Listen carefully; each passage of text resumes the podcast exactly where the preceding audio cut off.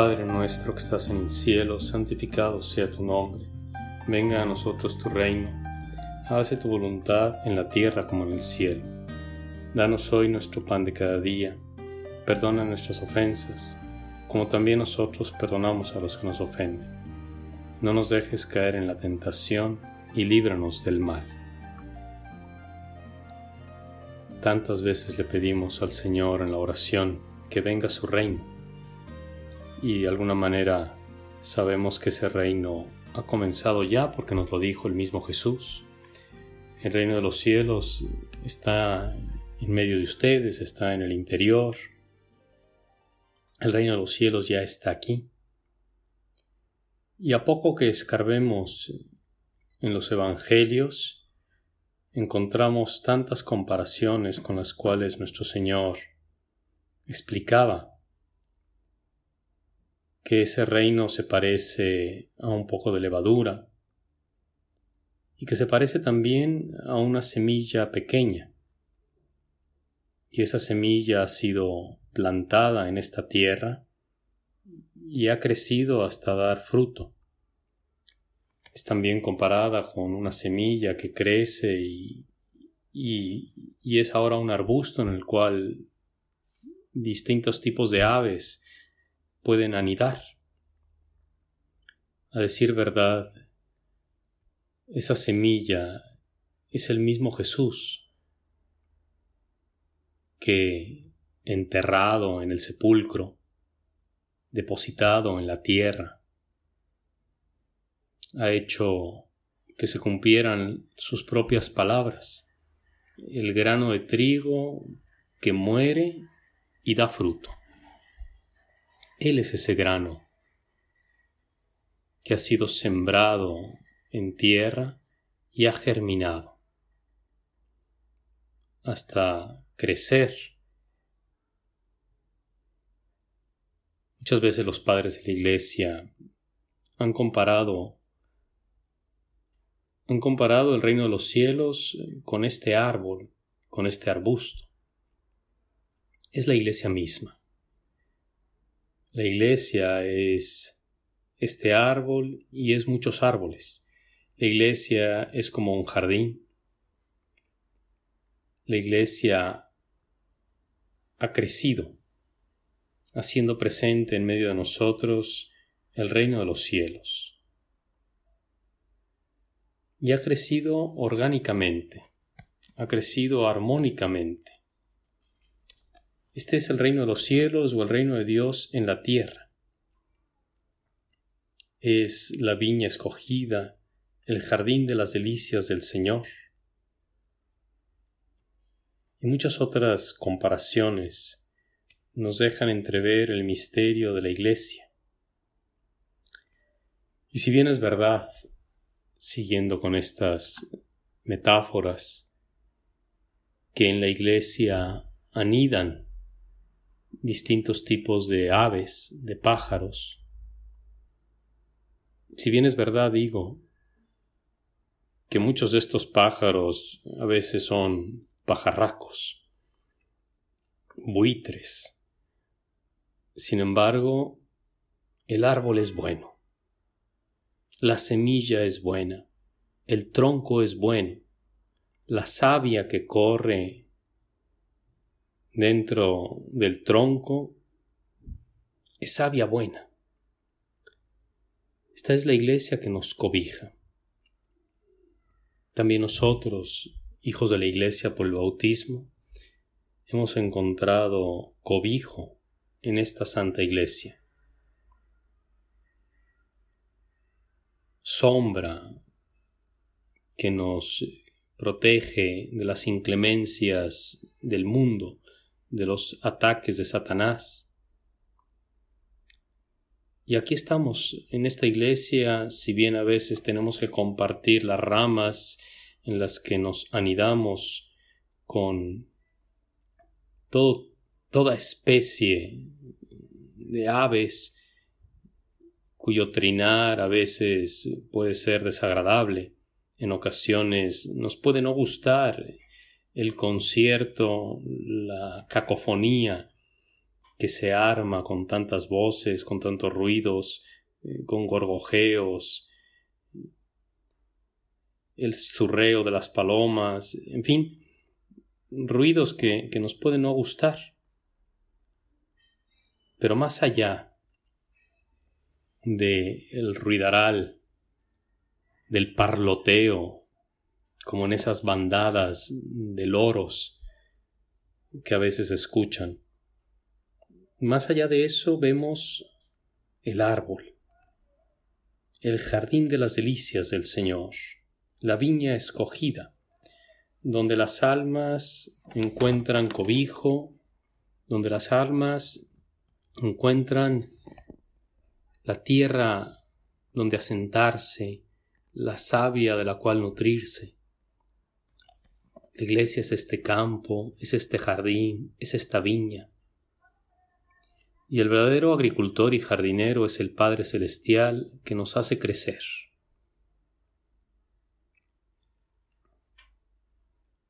El buen jardinero.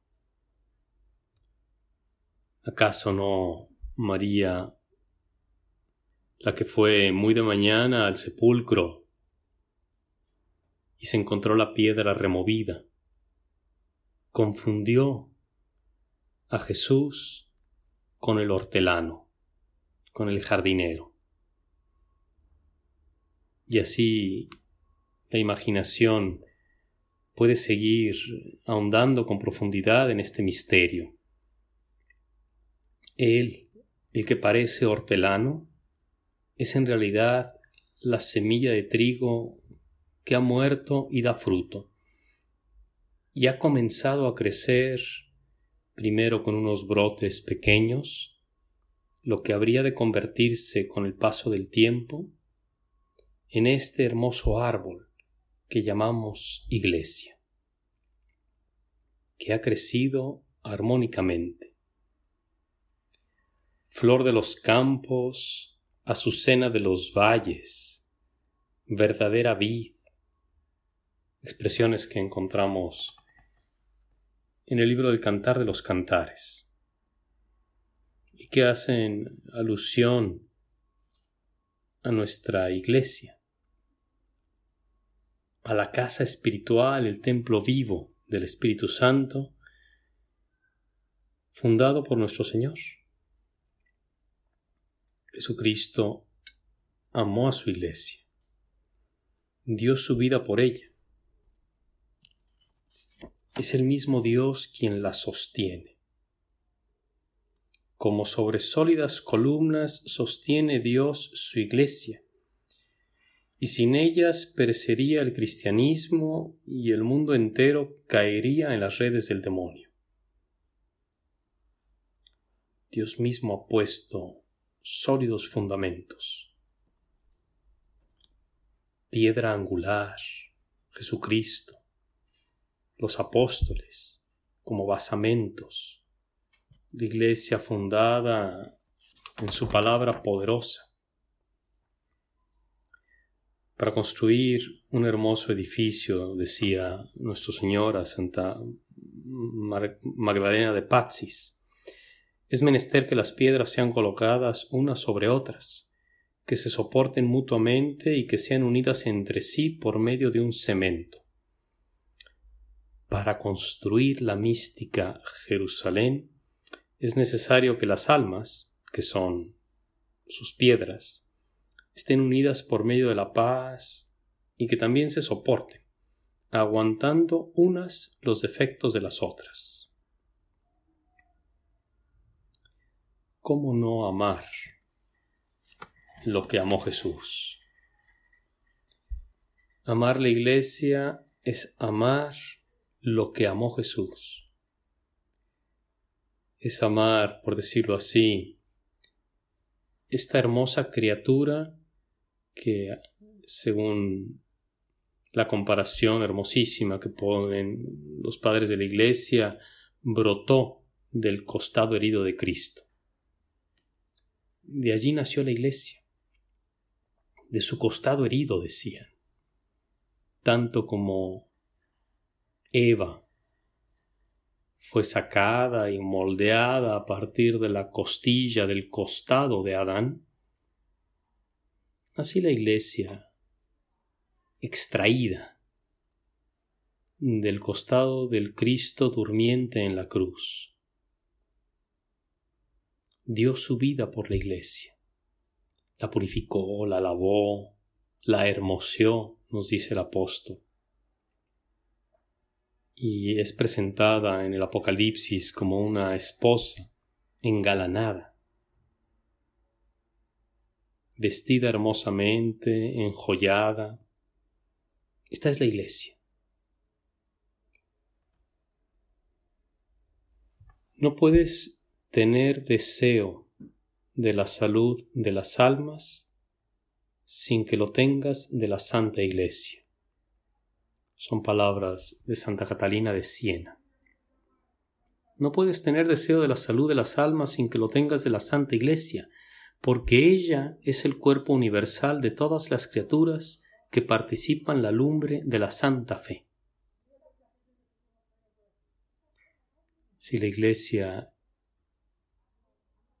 resplandece, es hermosa, si crece, si se mantiene sobre el sólido fundamento de la fe apostólica, le hace mucho bien al mundo. Muchos encontrarán cobijo en la iglesia y se salvarán.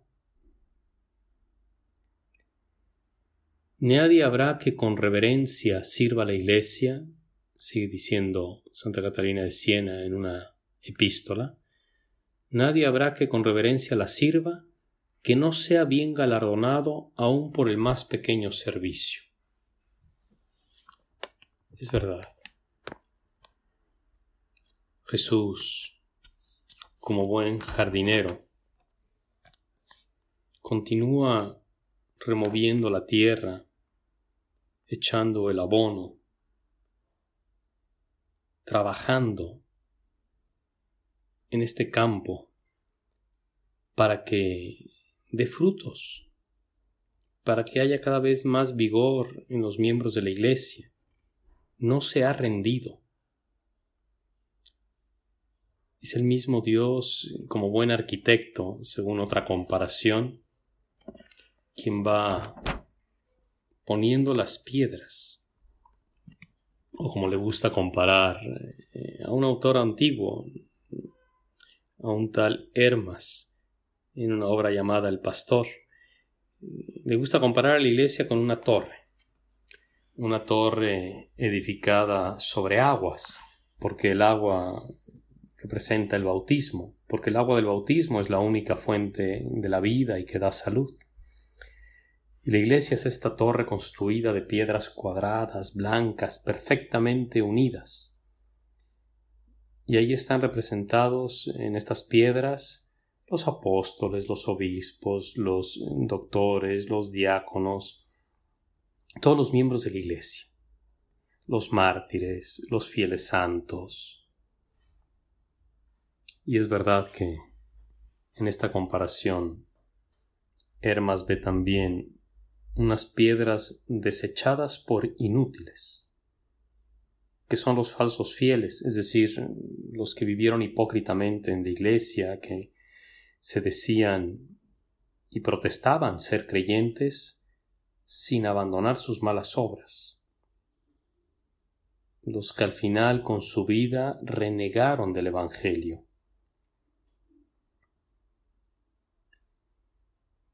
Pero al final, a la postre, la torre es hermosa.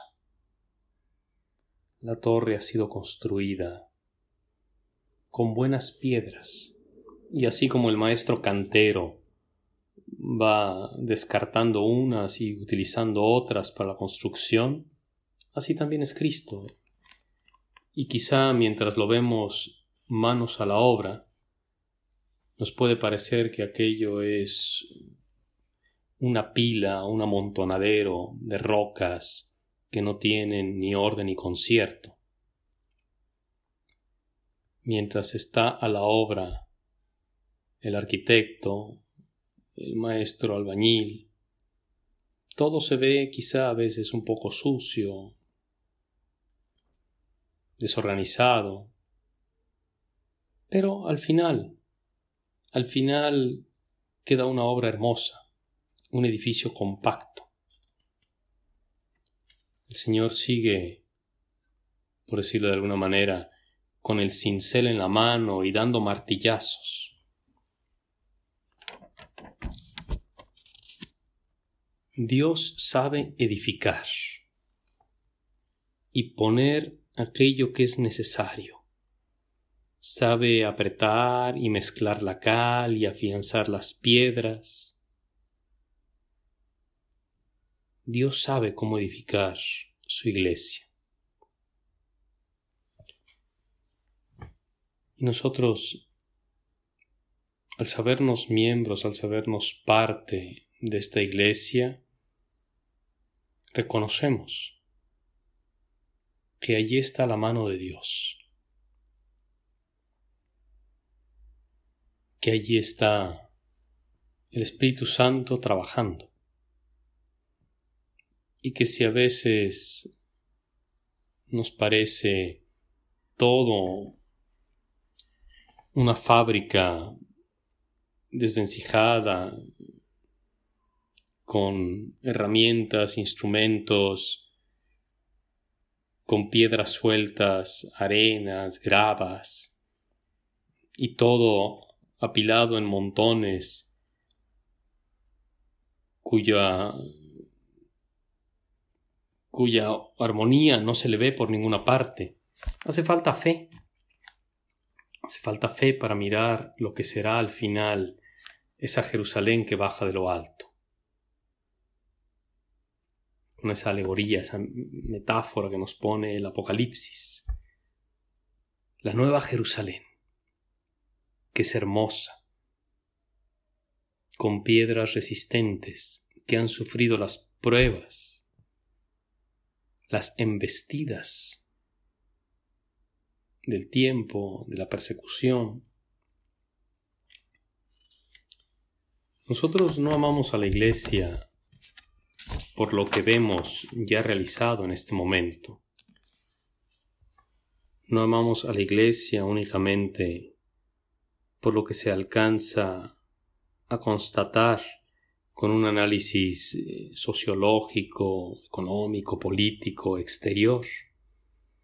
Amamos a la iglesia porque a través de todo esto que es externo y visible, descubrimos la verdadera vida, la savia que la recorre, la sangre que le da vida. Reconocemos este organismo vivificado por el Espíritu.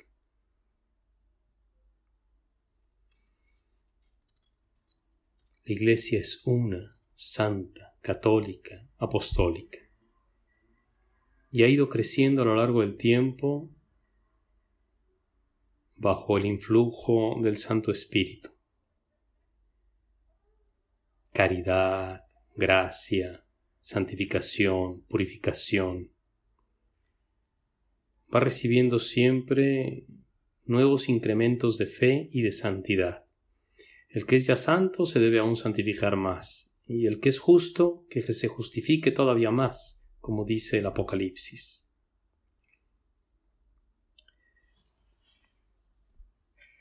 Por muy santos que fueran los primeros santos, los apóstoles, eh, aquel grupo fidelísimo de mujeres que siguió al Señor sin arredrarse en la persecución, por muy santos que fueran los primeros miembros de la Iglesia, quienes indudablemente pusieron las bases para los desarrollos ulteriores, no dejaba de ser al principio como un grano de mostaza.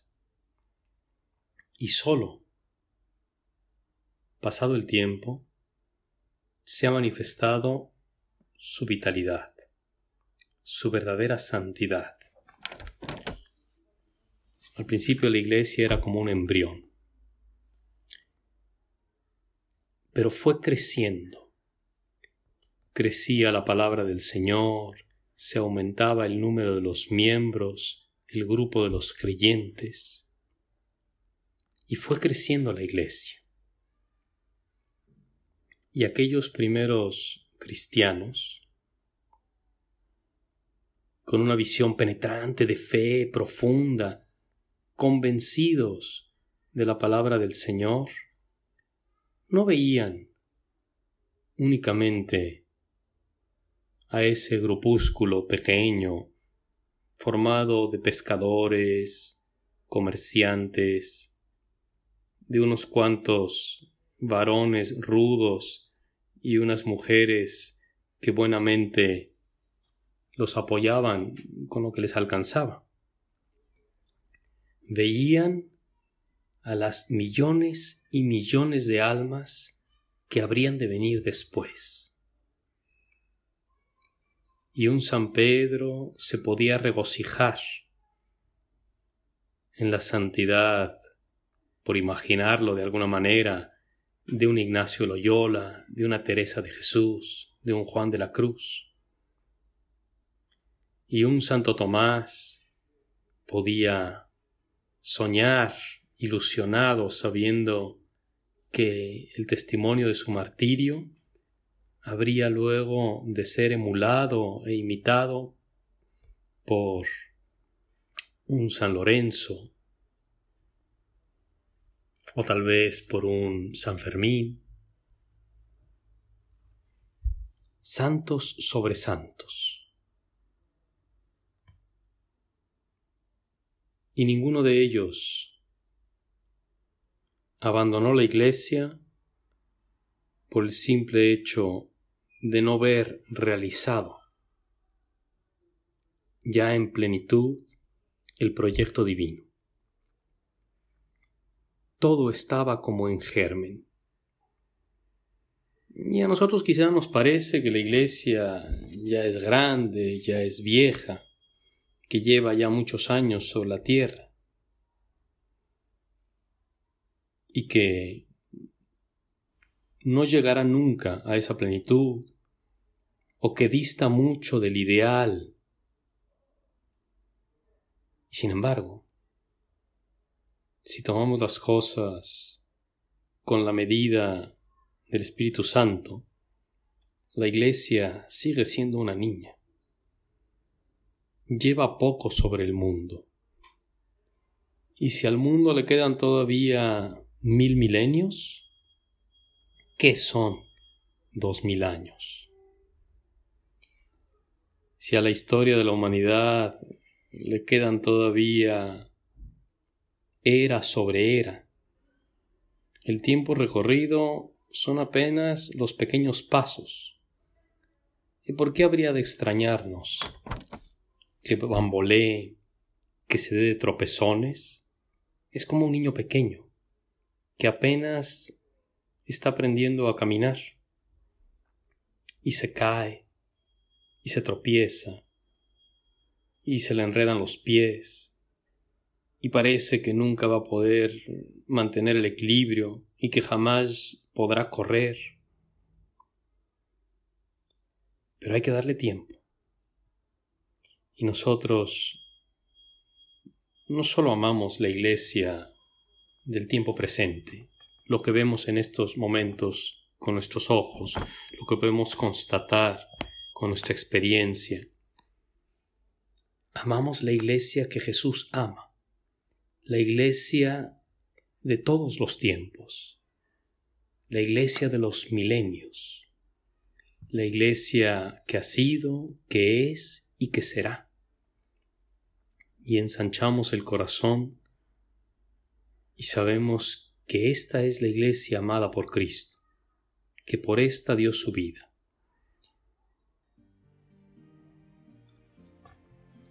Seguramente María Santísima, con ese corazón compenetrado del corazón de su Hijo, cuando guardaba todas estas cosas en su corazón, también veía ya y amaba a los que habríamos de venir después. Dios te salve María, llena eres de gracia, el Señor es contigo. Bendita eres entre todas las mujeres y bendito es el fruto de tu vientre Jesús. Santa María, Madre de Dios, ruega por nosotros pecadores, ahora y en la hora de nuestra muerte. Amén.